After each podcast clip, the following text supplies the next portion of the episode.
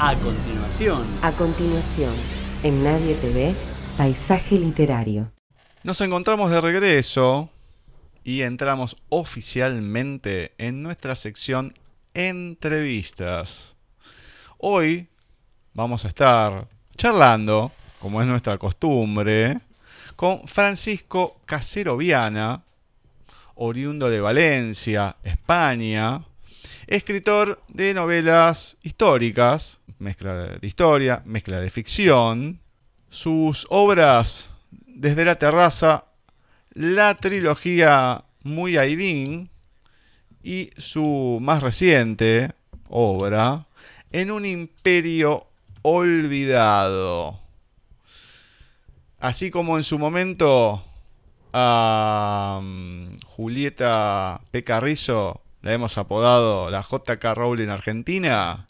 Bueno, recuerden a Francisco Casero Viana, el escritor genuino. Escuchen la entrevista que se van a dar cuenta por qué. Así que bueno, nosotros los dejamos que, que se deleiten precisamente, como les comenté, con la entrevista a Francisco Casero Viana. Bienvenido, Francisco. Gracias, gracias Gustavo. Un placer. Muy bien. Bueno, la primera vez que te tenemos acá en Paisaje Literario, así que bueno, eh, como siempre, a cada uno que tenemos por primera vez, comenzamos con, con las preguntas de, rigor, la típica, para ir conociéndote un poco, es, bueno, ¿qué nos podés contar, digamos, de eh, Francisco Casero Viana en la voz de Francisco Caserovia, ¿eh? una, pequeña descripción del mismo autor. Bueno, es, es fácil, soy, soy una persona con 73 años, eh, hoy estoy jubilado, lógicamente. Eh, me inicié, pues, ¿qué voy a decir?, en, esto de la escritura después de que me jubilasen, hace 23 años.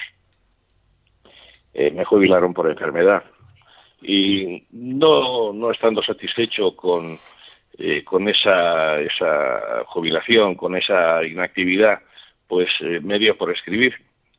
Y bueno, pues lo que, lo que inicié como eh, un pasatiempo, pues eh, se ha convertido casi en una necesidad.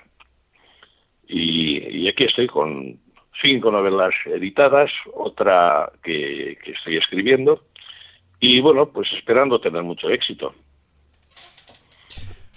Bueno, muy bien. Digamos, eh, ¿vos te encontraste con la, con la escritura recién después de la jubilación o anteriormente en alguna etapa de tu vida, sacando el tema de, bueno, cuando uno está en el colegio, que empieza a escribir, pero bueno, ¿cuándo empezó sí, esta bueno, etapa de, de, de, pasión con la escritura? Bueno, y, no, con la escritura, más bien con la escritura, no, con la lectura.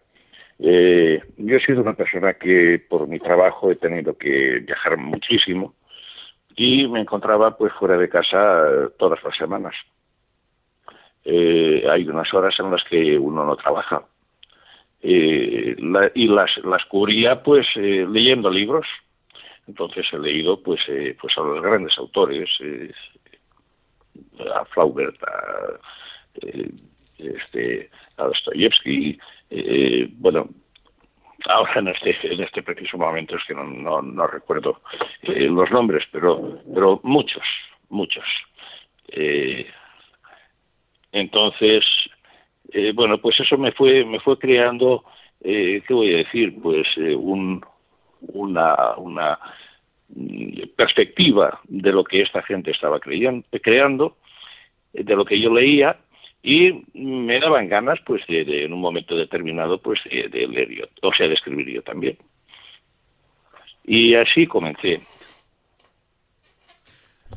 muy bien y esa esa ese primer encuentro con la literatura muchas bueno nosotros hemos siempre hacemos esta, esta pregunta, como digo, son sí. de rigor. Algunos, bueno, estaban en la biblioteca de sus padres, otros en el, en el, en el colegio, siempre hay historias diversas. En tu caso, ¿cómo fue la, cómo encontraste o cómo te encontró a vos la, la literatura?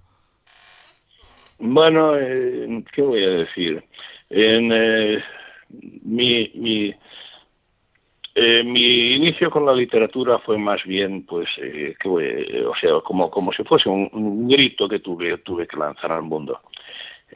había fallecido un niño, un, hijo mío, y, y, quise escribir algo. fue, pues, un, lamentable suceso, un error médico. Y escribí, pues, un cuento corto. Eh, sobre lo que le puede pasar a un niño a los ocho días de nacer, eh, cuando fallece, y de ahí salió pues, pues esa primera esa primera conexión con la literatura. Eh, a partir de ahí, pues me gusta escribir y escribí desde la terraza. Mi primera novela en plan serio. Sin embargo, bueno, yo no tenía hábito. Eh, me tocó pues eh, aprender, me tocó estudiar, eh, volver a leer a los clásicos, captar la, la, forma, o sea, darme, darme cuenta de, de cómo tenía que, que, escribirlo, qué es lo primero que tenía que hacer, qué quería transmitir y, y cómo tenían que ser los personajes.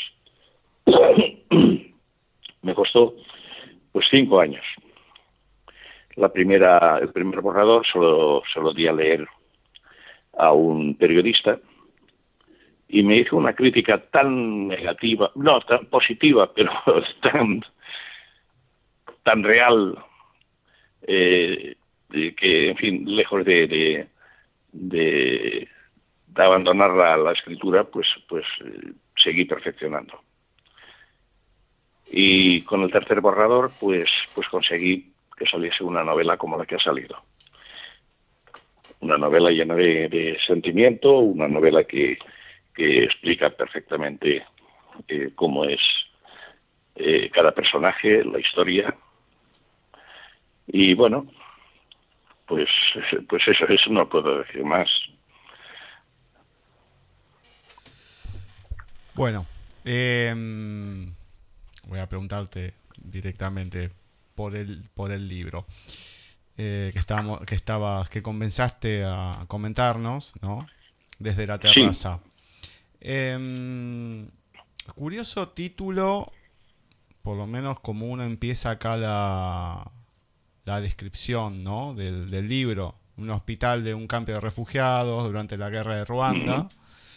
Exactamente. donde cuatro médicos. O sea, explícame un, poquito más sobre la, novela, esta desde la terraza, un poco los, los personajes. En, realidad, eh, sí. En realidad la, historia esta es la de una monja española, eh, Pilar Díez Espelosín, que estuvo en Ruanda, estuvo, estuvo allí. Eh, pero había tan poco tan poca información o tan sesgada eh, que bueno pues pues eh, me dieron ganas de, informarme más allí antes de a ver cómo, cómo te lo explico no había no había una información. Bueno estuve estuve recopilando información yo mismo en hemerotecas en eh, en, internet. Y bueno pues eh, fui encontrando pues eh, unas reacciones internacionales que eran muy pobres. Por ejemplo mm, estaba un periodista Richard Karpowski que decía que los periodistas estaban tan desconectados con su central eh, por teléfono y correos electrónicos que no veían qué era lo que pasaba. Bueno, eh, creé unos personajes, eh, se me ocurrió pues eh, crear de esos médicos pues uno que fuese que fuese español, fue la doctora Ferrer, que es la que cuenta las historias.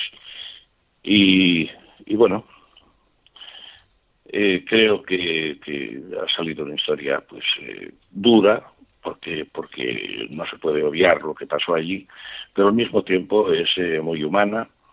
Eh, cada personaje, pues, según las críticas que me han hecho de la novela, eh, no son personajes, son personas. que transmiten pues sentimientos y que y en fin y que explican la, la historia. Bien, digamos que tanto esta novela como las, las que le siguen tienen mucha parte, bueno, lo has comentado un poco, mucha parte histórica en la cual te has documentado bastante fuerte para escribirlas. Sí, sí. Sí, vamos a ver, después de, escribir eh, la novela esta de Esta en la terraza yo la escribí en 1996 y, y poco después eh, pues, hubo un, un suceso, hubo un ataque a, las embajadas eh, norteamericanas de Kenia y Tanzania y la información que aparecía en televisión pues era de que un multimillonario saudí era el que el, autor que, o, el instigador de aquello. A mí me llamó mucho la atención de cómo un multimillonario pues eh, se metía terrorista y estuve pues investigando investigué también en la hemeroteca, recopilé información eh, en internet. Y fue tan grande el acúmulo de información que me llevó a escribir un muy que después seguí, seguí con, otras novelas. Eh, algunos de los de los eh, las críticas que me han hecho me dicen que tiene un ritmo trepidante como el de una película de acción con una trama pues interesante, bien hilvanada y, demás. yo aquí trato de, de, la vida la vida de Osama Bin Laden, pero vista desde los ojos eh, de una persona que está fuera. O sea, no lo, no lo hago como, eh, como, eh, como una persona que, que, o sea, lo hago de una forma imparcial. ¿Eh? Quería saber el por qué, cuál era el motivo por el que ese hombre se había mm, radicalizado. Y, bueno, pues, pues creo que lo conseguí. La historia relata pues eh, eh, la vida de, dos agentes de, dos agentes secretos, uno de la CIA y otro de, de del Mossad, y todas las acciones de guerra que hay eh, contra palestinos y las acciones, o sea, y, las acciones de Palestina contra, contra Israel. También relato ahí pues el ataque a los, a los, a los Juegos Olímpicos de, de Múnich. Eh, bueno, eh, hay, hay una, una relación entre la secretaria, una relación amorosa entre la secretaria de, de la gente de la CIA y, y ella, eh, la novela está interesante, pero, pero se quedaba corta. Había tal, tal información que decidí escribir otra, otra novela más eh, con el atentado a las Torres Gemelas de Nueva York, que se llama El aire de Alá. Los protagonistas son los mismos, excepto la, la secretaria de este agente de la CIA, y, tanto, o sea, los dos agentes, tanto el, el del Mossad como el agente de la CIA, pues han abandonado sus casas, digamos, para, para crear una agencia de detectives en, Nueva York. En esta novela se relata, pues, eh, con pelos y señales, eh, toda la vida de esos terroristas que accedieron a Estados Unidos, eh, qué vida llevaron allí, eh, además está todo contrastado, incluso llegué pues eh, eh, a obtener información de, de, los departamentos de, Estado de, Estados Unidos. Y, bueno creo que, que, ha sido una una novela pues pues muy muy completa. De todas formas siempre habrá quien piense que aquello pues eh, es una, una teoría conspiranoica. Pero bueno, es lo que hay, es a lo que uno se arriesga cuando escribe. Poco después, eh, con esa misma información, escribí la tercera que se llama Bandera Falsa, porque llegó pues a, mis manos información sobre la posible actuación de del gobierno de Estados Unidos en ese ataque a las Torres Gemelas. el informe del Congreso de Estados Unidos pues no era cierto. y bueno, pues pues ahí está. Eh, no solamente ha habido esa, ese, ese, ataque de bandera falsa, sino que han habido por parte de, de los Estados Unidos, pues han habido muchas otras acciones de, bandera falsa.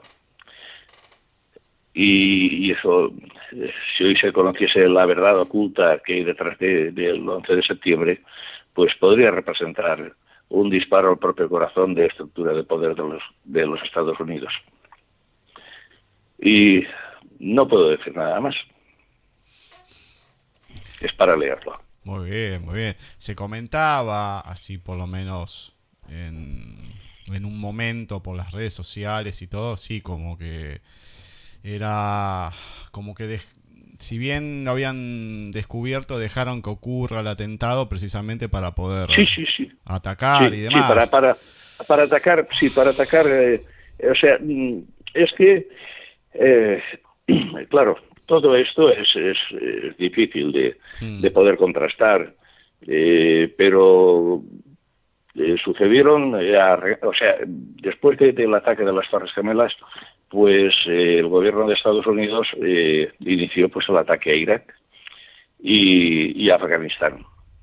Eh, entonces se piensa que, que ese ataque a los Torres Gemelas fue el motivo o para, para justificar las, los, las guerras que, que se iniciaron contra, contra estos dos países. Esto es lo que lo que hay. De todas formas, te voy a decir una cosa. Es la primera vez que me entrevistan así y estoy un poco nervioso. No, ¿eh? no pasa nada, Francisco, tranquilo. O sea, eh, no pasa nada. Esto es una, es una charla, así que... Sí, ya, claro, claro. Tampoco... No, pero eh, hay cosas pues que, que, a lo mejor se me pasan por alto. quisiera a lo mejor poderlo explicar mejor. Eh, pero bueno, pues eso, y ya también soy muy mayor. ¿eh? es muy fácil. La gente, esto es un, como una especie de muestrario, digamos, lo que uno está hablando, ¿no? Como que uno está mostrando el libro, lo que es y demás.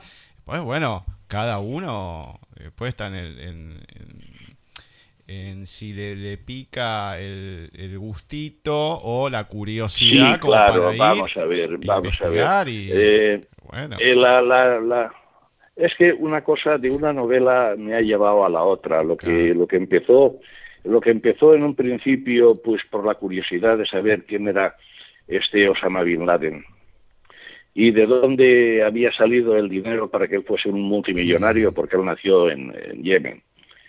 Eh, aunque tampoco está claro, eh, porque hay, hay informaciones opuestas. Hay quien dice que nació en, en eh, Arabia Saudí y hay quien dice que nació en, en, en, Yemen. El padre también hay quien dice pues que era un ingeniero y hay quien dice que era eh, un albañil. Cuando, cuando la eh, empezó a descubrirse el petróleo en, en Arabia Saudita, pues pues eh, este hombre ya se había trasladado por motivos políticos. Eh, estoy hablando del padre de Osama. Se había trasladado a, a Arabia Saudita. La historia que cuento es la de la de un ingeniero que estudió en, en Londres y que sale, o sea, mm, conoce allí a un eh, a un inglés que luego sería pues un agente de del MI6 y precisamente pues en, Yemen eh, tiene contactos eh, le pide que colabore con él eh, colabora empieza a ganar dinero porque le dan todas las obras o gran parte de las obras que se construyen en, en Yemen. Cuando cuando los comunistas empiezan a actuar en, Yemen, pues él tiene que salir y, se traslada a Arabia. Pero allí tiene contacto también con, eh, con otro agente del MI6 y eh, lo, lo, lo, acercan al, al gobierno del rey Fad. Y a partir de ahí, bueno, pues, pues este hombre llegó a ser eh, ministro de Fomento. El hijo estudia en, las universidades, eh, consigue también, pues, eh, tener unas carreras, pero ese fanatismo religioso es lo que le llevó a cometer atentados. Viene después la, la, invasión rusa a Afganistán, y él se marcha con un batallón de voluntarios a luchar y ya se queda allí. Allí nace Al Qaeda, la crea él, junto con, con otro, eh, junto con un médico egipcio de, que era de, los hermanos musulmanes de, de, Egipto. Y así nace Al Qaeda. Eh, regresa, regresa a Arabia Saudí pero mm, atenta contra, contra las bases norteamericanas que hay en Arabia Saudita por, por, porque no han cumplido con, con lo que dijeron cuando llegaron, que abandonarían eh, Arabia una vez terminada la guerra. y aquello, pues ellos lo consideran como terreno sagrado. Y a partir de ahí, bueno, pues, eh, pues esto, eh, una cosa nos llevó a la otra, fue el atentado contra las Torres Gemelas, que siempre viene por lo mismo, por no haber abandonado Estados Unidos eh, el territorio de, Arabia Saudita, el territorio sagrado. Y, bueno, pues eh, el gobierno americano que, controlaba perfectamente a todos estos todos estos terroristas antes de que llegasen o cuando llegaron a los Estados Unidos, aprovechó eh, la idea que ellos tenían del ataque para, para hacerlo ellos. Porque a los, a los terroristas ya los habían detenido. Y así está. La verdad que... Mm, así está. Es, es apasionante desde el, lado que lo... Bueno, de lo que fue toda la, historia desde el comienzo, a partir de las Torres Gemelas, como uno se fue enterando de, de, todo un mundo que a lo mejor para el común de la gente no era... No lo saben. No, no, no, es que... no lo sabe. Y hoy en día... No lo saben. Lo, lo que se no ve lo saben. Sí, decime, decime, Francisco. Sí, no, no, no lo sabe la gente. Pero bueno, si es que eh, cualquier tipo de noticia eh, que, que en las que se esté implicada la, política de cualquier gobierno, de cualquier gobierno, eh, siempre silenciada o tergiversada o, manipulada. A mí aquello pues me dio ganas de, de, escribirlo e incluso pensé que, que podrían meterme en la cárcel eh, por, por publicar esto. Eh, pero bueno, hay muchas eh, eh, mucha información también en, en, Internet, solamente hay que, que, saberla buscar. Lo único que he hecho ha sido crear una historia de ficción eh, basándome en hechos reales, hechos reales contrastados, contrastados, porque en cada una de mis novelas, excepto en Desde la Terraza, en todas pongo mis fuentes de información, con lo que cualquier lector pues puede puede acceder a esas fuentes de información y mm. ver que, eh, que es real lo que estoy contando. Bueno, e-, eso últimamente, en las pocas novelas históricas que, he leído, mucho no se está haciendo. El citar de, de dónde se ha sacado cierta, no, no, no, no lo citan, no lo citan. No se cita, no, no se cita. Yo, sin embargo, sí. Yo, sin embargo, sí siempre cito eh, mis fuentes de información para que cualquiera, eh, cualquier lector que, lea la novela y pueda sentir pues extrañeza por lo que yo mm. estoy contando, eh, pues pueda contrastar esa información. Sí, esto lo hago. Y lo seguiré haciendo. pero, mejor que sea así, así tenemos más, más material. Bueno, la trilogía, eh, yo se lo digo, es, es apasionante ya desde, desde cómo la, la contás y cómo desde la sinopsis, ¿no? De lo que uno puede leer, cada una que parecen historias como eh, separadas, me imagino, bueno, que no, hay problema en pero son, se, continúan, se continúan todas porque, ah, porque, o sea, se pueden leer por separado. Mm, yo no lo aconsejo, yo aconsejo que lean primero eh, eh, y luego La ira de Alá. En cuanto a bandera falsa, fíjate hasta qué punto me implico, eh, que si lo que la gente no sabe es que los japoneses cuando cuando atacaron Pearl Harbor, eh, el plan no era suyo, el plan de ataque no era suyo, era americano. Te extraña, ¿verdad? Mira, no, eso no lo sabía. Bueno, pues sí. Pues eh, resulta de que los norteamericanos un año o dos años antes eh, habían hecho un simulacro de ataque a Hawái y y dejaron pues eh, a todos sus portaaviones fuera. O sea, los japoneses eh, habían copiado, eh, los, los agentes japoneses que habían en Hawái, pues estuvieron observando el ataque norteamericano a su propia base y copiaron todo esto.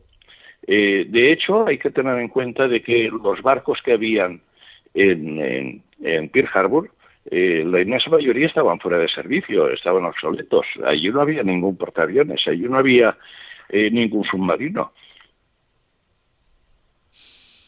Extraño, ¿no? Muy extraño. Que la flota del Pacífico no estuviese allí. Sí. Bueno, ahora te voy, vamos a la, a la última de tus novelas, en un imperio olvidado. Ya el, nombre ya llama la, atención. Contame un poquito en este, en un imperio olvidado. Bueno, vamos a ver. Esto mm, se sabe mucho de, de, las colonias españolas, eh, sobre todo en Sudamérica o en América Central, pero se sabe muy poco de la historia o del protagonismo que tuvo España en, América del Norte. Y eh, quise escribirlo. Luego hay una leyenda negra en torno, en torno a España que, en parte es cierta y en parte no. Porque hay que tener en cuenta de que han habido otras eh, naciones eh, que han colonizado muchos, muchos eh, países y sin embargo nadie, ningún país se ha mestizado con los indígenas, con los nativos de los países colonizados. España sí. Aquello me llamó la atención y bueno, pues, eh, pues de alguna forma pues, quise escribir. Siempre, siempre que escribo, lo escribo de una forma imparcial. Eh, sí es cierto que, que hubieron pues eh, muchas eh, atrocidades, si quieres, por parte de, de muchos colonizadores españoles, pero en realidad España durante esa colonización fue la que creó pues por ejemplo, universidades, fue la que creó pues una serie, o sea, enseñó, enseñó a aquella parte del mundo pues a otra otra cultura, otra otra forma. De hecho, pues el idioma español está extendido pues pues en, gran parte de, del mundo. Mm. Lo mismo que el inglés, pero el inglés eh, por ejemplo, pues allá donde estuvo, pues masacró a las tribus eh, nativas y sin embargo, eh, pues España no. Y bueno, pues, eh, ¿cómo lo conté? Pues es el relato de, la vida de un inmigrante español en el siglo XVIII, un muchacho vasco, que escucha pues en una de las tabernas de, Lezo eh, escucha pues unas historias de, un marino. Y, aquello pues le llama mucho la atención va creciendo y cuando mueren sus padres, eh, pues el hombre decide embarcarse en un navío de guerra y, bueno, pues eh, hasta que llega hasta que llega a Cuba, allí tiene eh, tiene pues contacto con una india taína, tiene una, una relación amorosa, luego de allí salta a Veracruz, allí pues lucha contra contra los ingleses también hay una, una batalla naval, eh, un relato, pues, eh, eh, sobre, sobre la vida de Blas de Leto, el ataque a Cartagena de Indias, luego, pues, su vida se desarrolla primero como, como arriero, transportando transportando mercurio hacia las minas de Guanajuato y, y demás. Eh, y el hombre se casa pues con una criolla y inician pues un viaje hacia Texas para crear allí una nueva hacienda y bueno pues eh, este es un resumen muy muy muy resumido digamos digamos que el personaje tiene un recorrido bastante amplio entonces por América. Sí. Bastante. Mira, yo tengo, tengo aquí delante eh, una reseña de otro escritor sobre mi libro.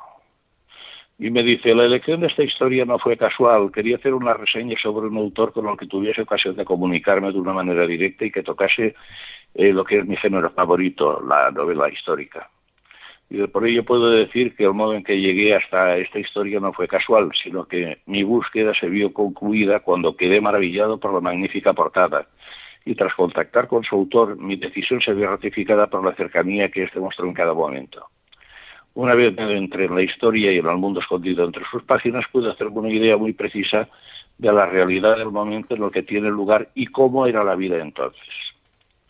Así pues, la historia me permitió acercarme a la vida de Pablo y comprobar de primera mano cómo esta era una completa aventura. Y de pronto me di cuenta de que el libro estaba plagado de detalles y como amante de la historia que soy, aprecié el, el impresionante caudal informativo del que hace gala el autor.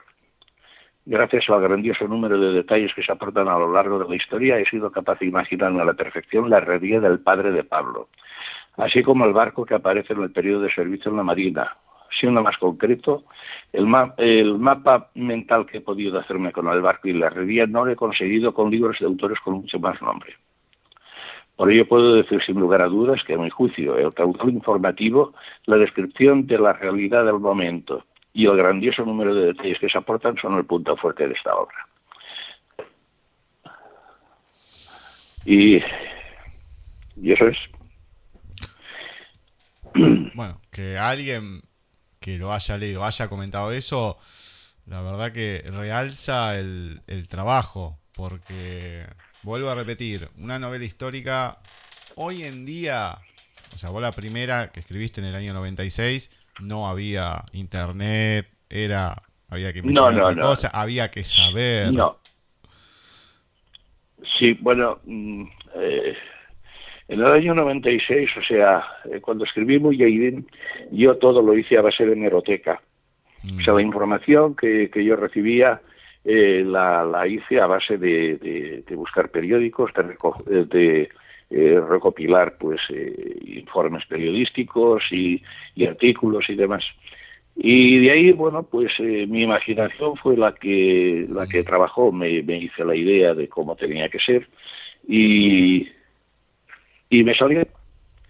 Eh, lo único que ocurre, solamente hay una cuestión, y es que parece ser que la gente eh, no quiere conocer su verdadera historia. Hmm.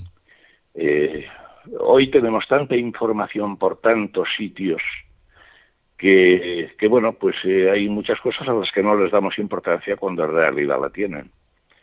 Y ese fue mi, mi interés y la única intención. Tampoco pensé en que mis libros se fuesen a vender mucho ni poco. Eh, escribí por el placer de escribir.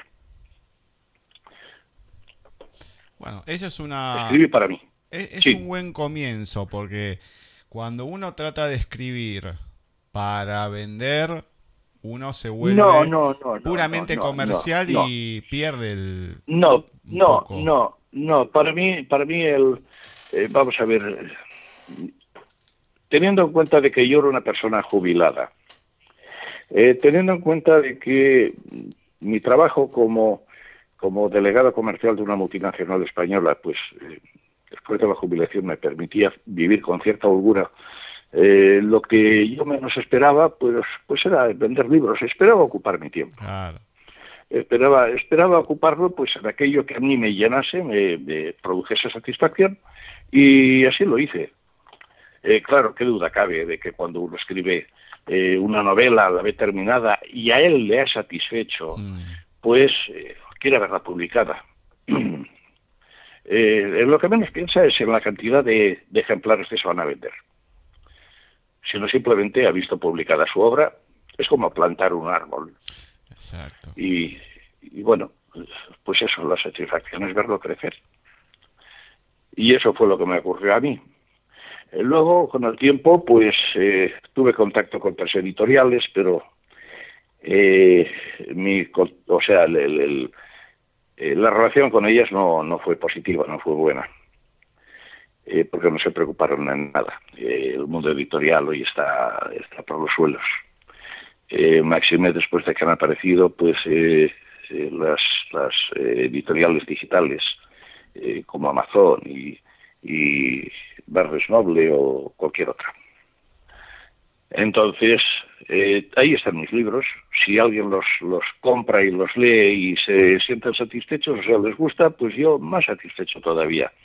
Pero que no lo hago por el dinero. A mí en los libros hasta la fecha me han costado dinero.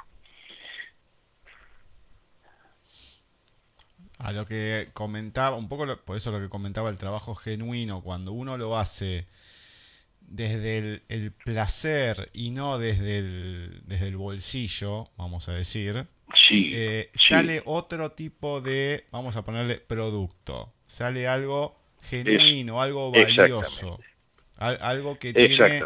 Val- o uno le puede gustar o no, yo, la escritura o, o- o la historia, pero el tiene otra otra otro valor que algo puramente comercial eh, no lo tiene. A lo mejor el comercial sí se vende más, es algo más lavado en la, en la escritura y demás, pero Mira, mira, depende de lo que uno esté mira lo que- buscando.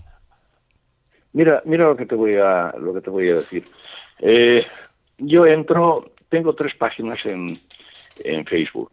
Eh, tengo un blog, no miento, tengo dos, dos blogs. Eh, y luego también estoy en Twitter. Y sin embargo, no entro apenas a publicitar mis novelas. Me las publicitan más otros autores. Como por ejemplo eh, Blanca Miosi, Ajá, que sí. hoy, hoy por hoy es la autora que más vende, más libros vende en, en español eh, en la plataforma de Amazon. Mm, Y luego otros, otros autores como Silvia San Federico. eh, eh, luego hay una, una eh, editorial, creo que es, o es una, una librería, no sé si es de, de Argentina o de México, aún Doria, que me la está publicitando, o sea, me está retuiteando continuamente eh, las novelas que yo he escrito. O sea, me están haciendo más publicidad todas estas personas que yo mismo. Yo no, no dispongo de tiempo. Estoy jubilado, pero no dispongo de tiempo. Eh, hace muchos años, o sea, uno de los motivos eh, por los escribí desde la terraza eh, fue también otro, otro error médico que no sabía cómo, cómo plasmarlo. Estuve ocho años de juicio contra médicos y perdí todos los juicios por, por el corporativismo médico. Entonces, eh, bueno, eh, mi esposa pues la tuvieron dos veces, en dos ocasiones, eh, que la dejaron pues para que, para que falleciese.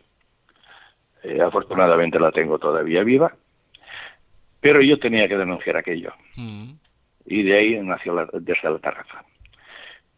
Quien cuenta la historia, bueno, pues, o sea, no sabía cómo, no sabía cómo. Escribió el primer borrador y era, era muy malo, eran personajes planos, había mucha paja. Eh, estaba iniciándome yo entonces en la, escritura, en la literatura. Tuve que estudiar, eh, inventé pues a esos cuatro doctores. Eh, también estaba la historia de la, monja española y la tomé como base, cambiando nombres y demás. y hice, bueno, pues que, que los, los médicos, tres médicos, pues eh, falleciesen en un accidente aéreo. Y es la doctora, la superviviente, la que cuenta la historia eh, a un periodista español. Y es difícil eh, que una persona viva esté contando la historia de los fallecidos como si ellos estuviesen vivos. O sea, el libro eh, es para leerlo muy despacio. Eh, también me han dicho que, hay una escritura, una, una eh, escritura muy fina, muy elegante, que parece como si, si quisiera suavizar todo, todo el dramatismo que tiene, que tiene la, guerra de Ruanda y todo lo demás, que es cierto. Pero bueno, ahí está el libro.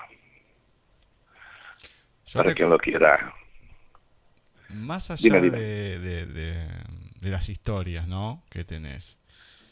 Yo lo que te más allá de las historias que has escrito, sí. ¿no? Todo lo que me, has contado y que la gente ha escuchado.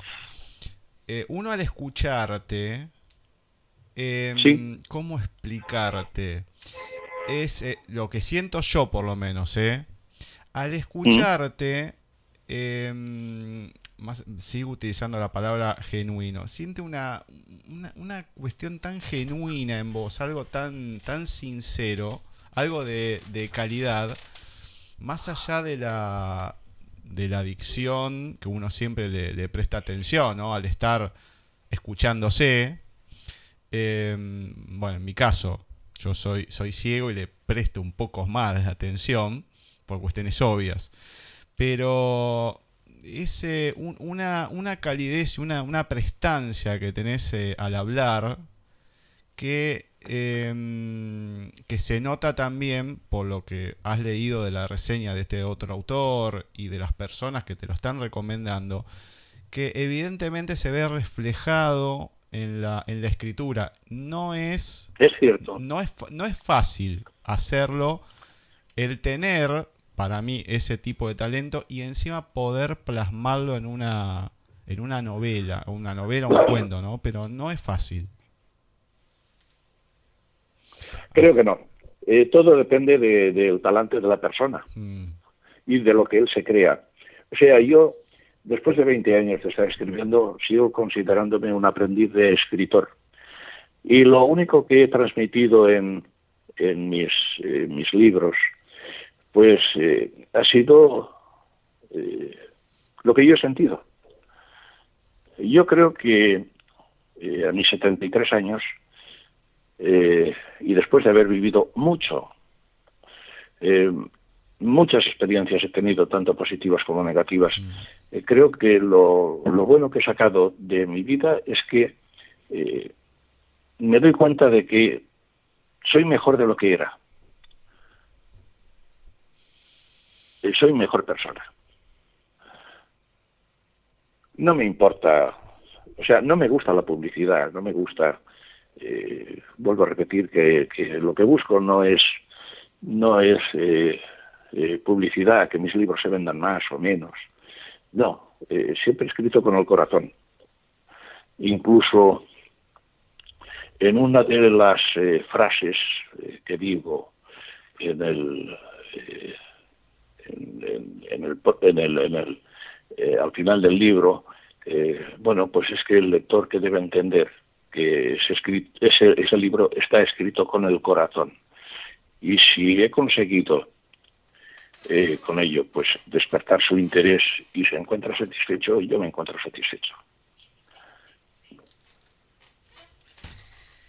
Em, esa frase creo que Mm, grafica mucho más de lo que dije antes.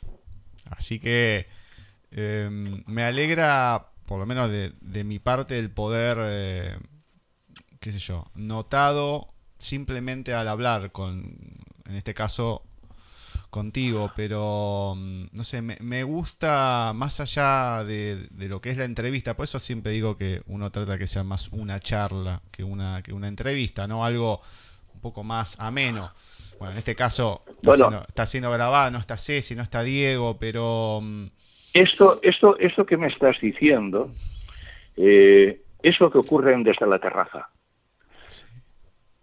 En Desde la Terraza, eh, el periodista es un joven periodista inexperto que viaja a Dar es Salaam eh, cuando se entera, llegan las noticias a España de que esos tres eh, médicos han fallecido en un accidente aéreo y que queda una doctora española. Y marcha a Dar es Salaam eh, para hacerle una entrevista. Y es eh, una entrevista, o sea, es, es más que nada una conversación eh, amena, distendida, donde cada uno muestra cómo es sus propios sentimientos, sus aprensiones, sus alegrías.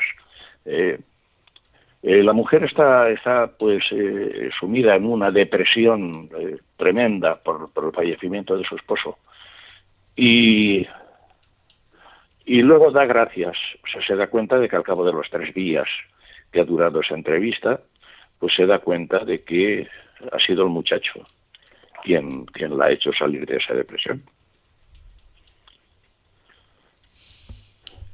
Por eso lo he comentado sí. al hilo de lo que me estás diciendo, de que es una, una conversación distendida. Sí, claro que es una conversación. El libro ese también es una conversación. Sí. Bueno, por eso te digo, me encanta el poder, eh, eh, por lo menos eh, en, en lo personal, ¿no? Poder darme cuenta de eso y que no sea solamente, bueno, entrevista a una persona, listo, ya está, ocupamos un lugar. No es lo que busca el programa, no es lo que busco yo. Yo Me imagino. Busco sí que se pueda difundir la obra de, de cada autor, que muchas veces lo que me contás de la editorial, lo que me has contado, lo he escuchado en casi el 99% de la gente que hemos Sí. entrevistado. Eh, entonces uno trata de dar ese, ese, ese hincapié a, la- a la- a mucho talento que, que, que anda suelto por ahí, que a lo mejor no es tan difundido o que no se le presta tanta atención, eh, que debería no solamente quedarse las editoriales con autores conocidos o reeditar autores que ya murieron hace más de 70 Bueno. años para hacerlo gratuitamente. Eh, Pero ocurre una cosa, Gustavo, y, y es que eh, las editoriales eh, son empresas que buscan un beneficio económico. eh, Entonces, eh, ellos buscan vender mucho. ¿Con quién? Pues con un eh, autor consagrado o con un eh, televisivo, una figura pública eh, que a lo mejor no sabe escribir o que se les ha escrito otro, pero que saben que el impacto mediático que van a tener con la publicidad, la publicidad que le hagan en televisión, pues va a hacer que ese libro se venda, aunque en realidad no sirva para nada. Vuelvo a repetir, eh, a mí cada novela me cuesta, me cuesta escribir, pues a lo mejor siete u ocho meses, Eh, porque me centro, me centro pues en, la calidad literaria, eh, rompo mucho, borro mucho, reescribo mucho, releo mucho. Y entonces cuando sale una obra mía al- a la calle, pues, o sea, la- se, se, se publica, aunque sea autopublicada, pues eh, quien la lee siempre queda satisfecho. Eso para mí es una satisfacción. ya digo, no busco, eh, porque si, si te dijese eh, lo que percibo de, de la venta de los libros, pues, eh, pues es ridículo. Es ridículo. Eh, bueno, tampoco me quejo. Tampoco me quejo. Bueno, Francisco, para, para finalizar, nosotros Sí. lo vamos a estar publicando cuando esto esté saliendo eh, al aire, tus, eh, tus redes sociales, bueno, tu, tu red social donde la gente puede escribirte o cantar los libros y demás. ¿Querés decirnos acá al aire eh, algún, algún Facebook, alguna página, algo donde Sí, yo tengo, yo tengo un, blog donde me pueden escribir, donde pueden incluso, eh, o sea, responder eh, o hacer comentarios. es más, si entran en el blog, se les va a regalar o sea, de forma gratuita, la descarga de Mujeirin. Solamente por el hecho de entrar y dejar allí su correo electrónico y su nombre, que luego no se va a guardar, pero se les enviará eh, a su correo electrónico eh, la, la, novela Mujeirin en PDF. El, el, correo, o sea, el, perdón, el blog es eh, http eh, dos puntos, doble barra, eh, Paco Casero Viana, todo junto, punto com. Perfecto, perfecto. Y allí, allí, allí mm, tienen, bueno, pues parte de, de, eh, lo que he escrito eh, sobre otros autores, sobre mí, sobre mis novelas, reseñas de, de que han hecho otras personas sobre, sobre mis novelas. Y bueno, pues si si quieren entrar y quieren eh, compartir y quieren eh, difundir, pues eh, yo por mi parte encantado. Muy bien, Francisco. He dejado pasar un tema, obviamente, que, has comentado. No, no, no, no, no lo voy a tocar, pero digo, no, no es que. No, es igual, no tengo, no tengo, no tengo secretos para nadie. No, no, pero igual. al principio de la, de la entrevista eh, comentaste algo antes de la primera novela, yo me quedé paralizado por el hecho, obviamente, de no, no, El lugar de los niños sin nombre.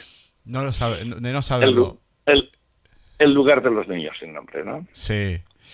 Y... Bueno, es un... dime. No, no, dime, dime, dime, dime. Sí, es un cuento corto. tiene solamente 30 páginas. Mm. Eh, yo cuando, cuando falleció mi hijo, lo mismo que, mi esposa, pues nos quedamos muy desconsolados. Y es lógico pensar eh, que, bueno, ¿por qué había fallecido? Eh, ¿Cuál era la razón? Eh, además, fue con mucho sufrimiento. Y, pensé en qué sería de su alma después de los después del fallecimiento.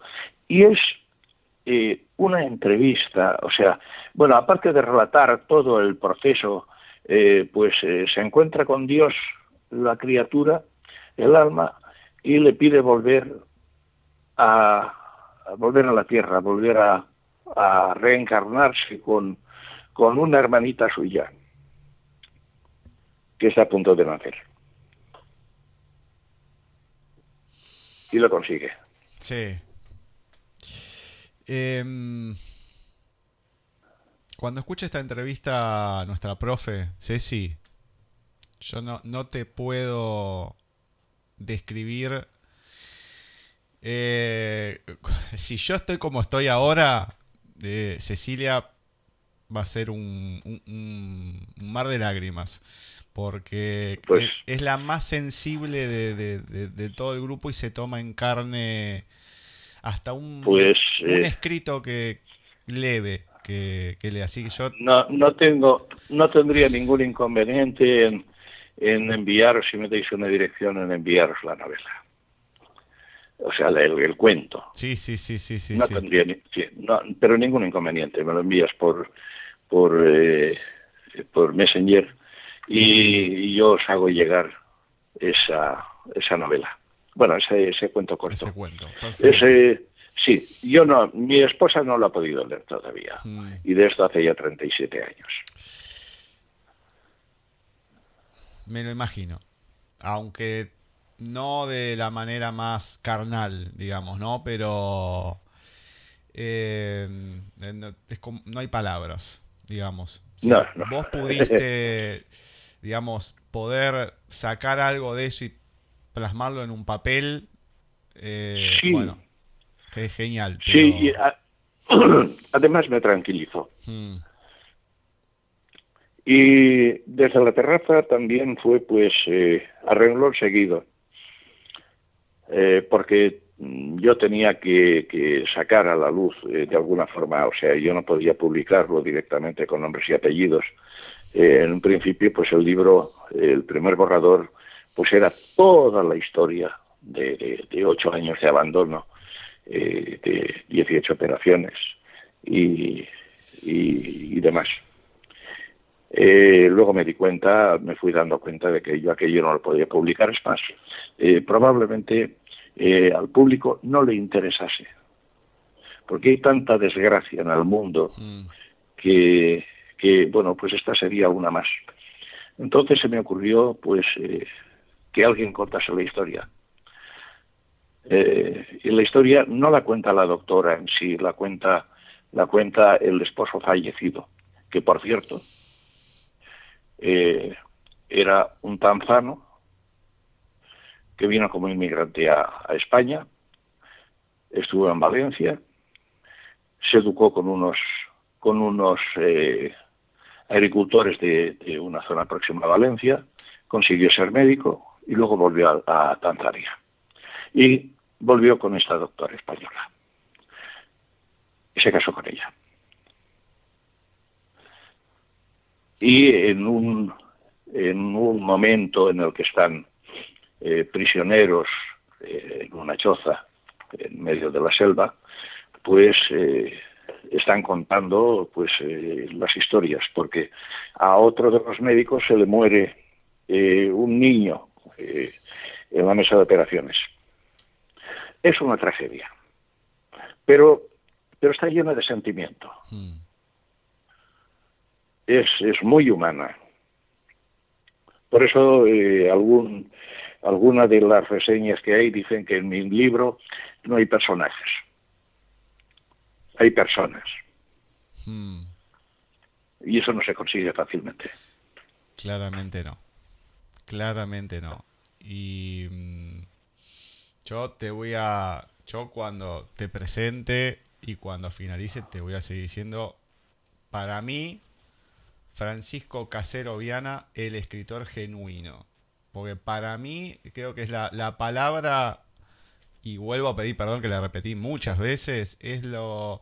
Creo que te, te, define, mm, no digo en pinta, pero en cierta manera es, es lo que yo siento con, no solamente en la manera de hablar, sino en lo que transmitís en el, en el papel y lo que la gente siente. Te vuelvo a repetir, no es fácil y, no, no y, se siente así y la verdad eh, se agradece que haya gente que pueda escribir de esa manera y de más está decir que yo te agradezco enormemente que, me hayas dado esta posibilidad a mí de poder eh, entrevistarte y haber, podido esta charla, haber podido tener esta charla con vos. Y, y yo a vosotros, o sea, a ti personalmente. Eh, yo estoy a vuestra disposición para cuando queráis y para lo que queráis. Perfecto, Francisco. Bueno, un abrazo gigante desde acá, desde, Argentina. y, estoy al pendiente que salga tu... Eh, ¿Tenés algún nombre, algo que nos puedas adelantar para el próximo... El próximo sí, bueno, sí, sí, sí. Sí, lo estoy escribiendo. Se llama Julia. Julia. Sí, es una la historia de, o sea, está basada en, en, Italia, en la Italia de los años 60-70, eh, donde la mafia, pues, eh, prácticamente acaparaba, eh, si no todo el poder, una gran parte. Y, y bueno, pues esta es una, una mujer que es abogado, pero que lo ha pasado muy mal eh, eh, su padre es fiscal, está amenazada por la mafia. Y, bueno, eh, conoce a dos, a dos soldados cuando, cuando tiene que ir a hacer un, un, o sea, un, vamos a ver, es que a veces las palabras se me van. tiene que, ir a ver si hay algún eh, algunos de los detenidos de, eh, mafiosos que hay en Brindisi eh, para que puedan testificar. Los conoce, conoce a estos dos en el, en el tren. bueno, hay, hay, una serie de experiencias amorosas también, incluso lésbicas, pero en otro momento, en otra etapa de su vida. Y, bueno, pues ahí empiezan a tener pues una serie de contactos con la mafia, o sea, hay, hay bastante acción. Eh, hay sentimientos, hay humanidad, hay, o sea, lo mismo que todos mis libros. Y bueno, pues, eh, pues estoy eh, a mitad del libro. Me está costando escribirlo, pero me está costando escribirlo por un montón de circunstancias. y cuando termine, pues espero que sea una buena novela. No tengo duda que así será. O sea, no tengo duda de eso. Así que bueno, esperaremos cuando esté Julia y, poder tenerte de vuelta en el programa. Ya a lo mejor con, Diego, con Ceci, poder tener otra charla. Y bueno, y seguir difundiendo tu trabajo y en especial poder disfrutar de hablar con vos. Eh, envíame, envíame eh, una dirección donde, donde os pueda enviar esa novela. Te lo voy a enviar, no te preocupes, Francisco. ¿Vale? Bueno, te mando un abrazo gigante y será hasta yo, la próxima. Y yo también, yo también. Bueno. Yo también, Gustavo. Ha sido un verdadero placer. Un placer enorme. Gracias, gracias. Abrazo, Francisco. Eh, ya, ya os veré en vuestra página. Fenómeno, muchas gracias. Hasta luego. Vale, vale, hasta luego. Hasta luego. Así ha pasado por nuestro programa Francisco Casero Viana, escritor valenciano, con una charla, pero imponente. El escritor genuino, como, como lo, bauticé. Y, y, bueno, así ha pasado por Paisaje Literario. Agradecemos enormemente su presencia. Y esperamos que salga Julia, que vea la luz y lo podamos tener de vuelta en el programa.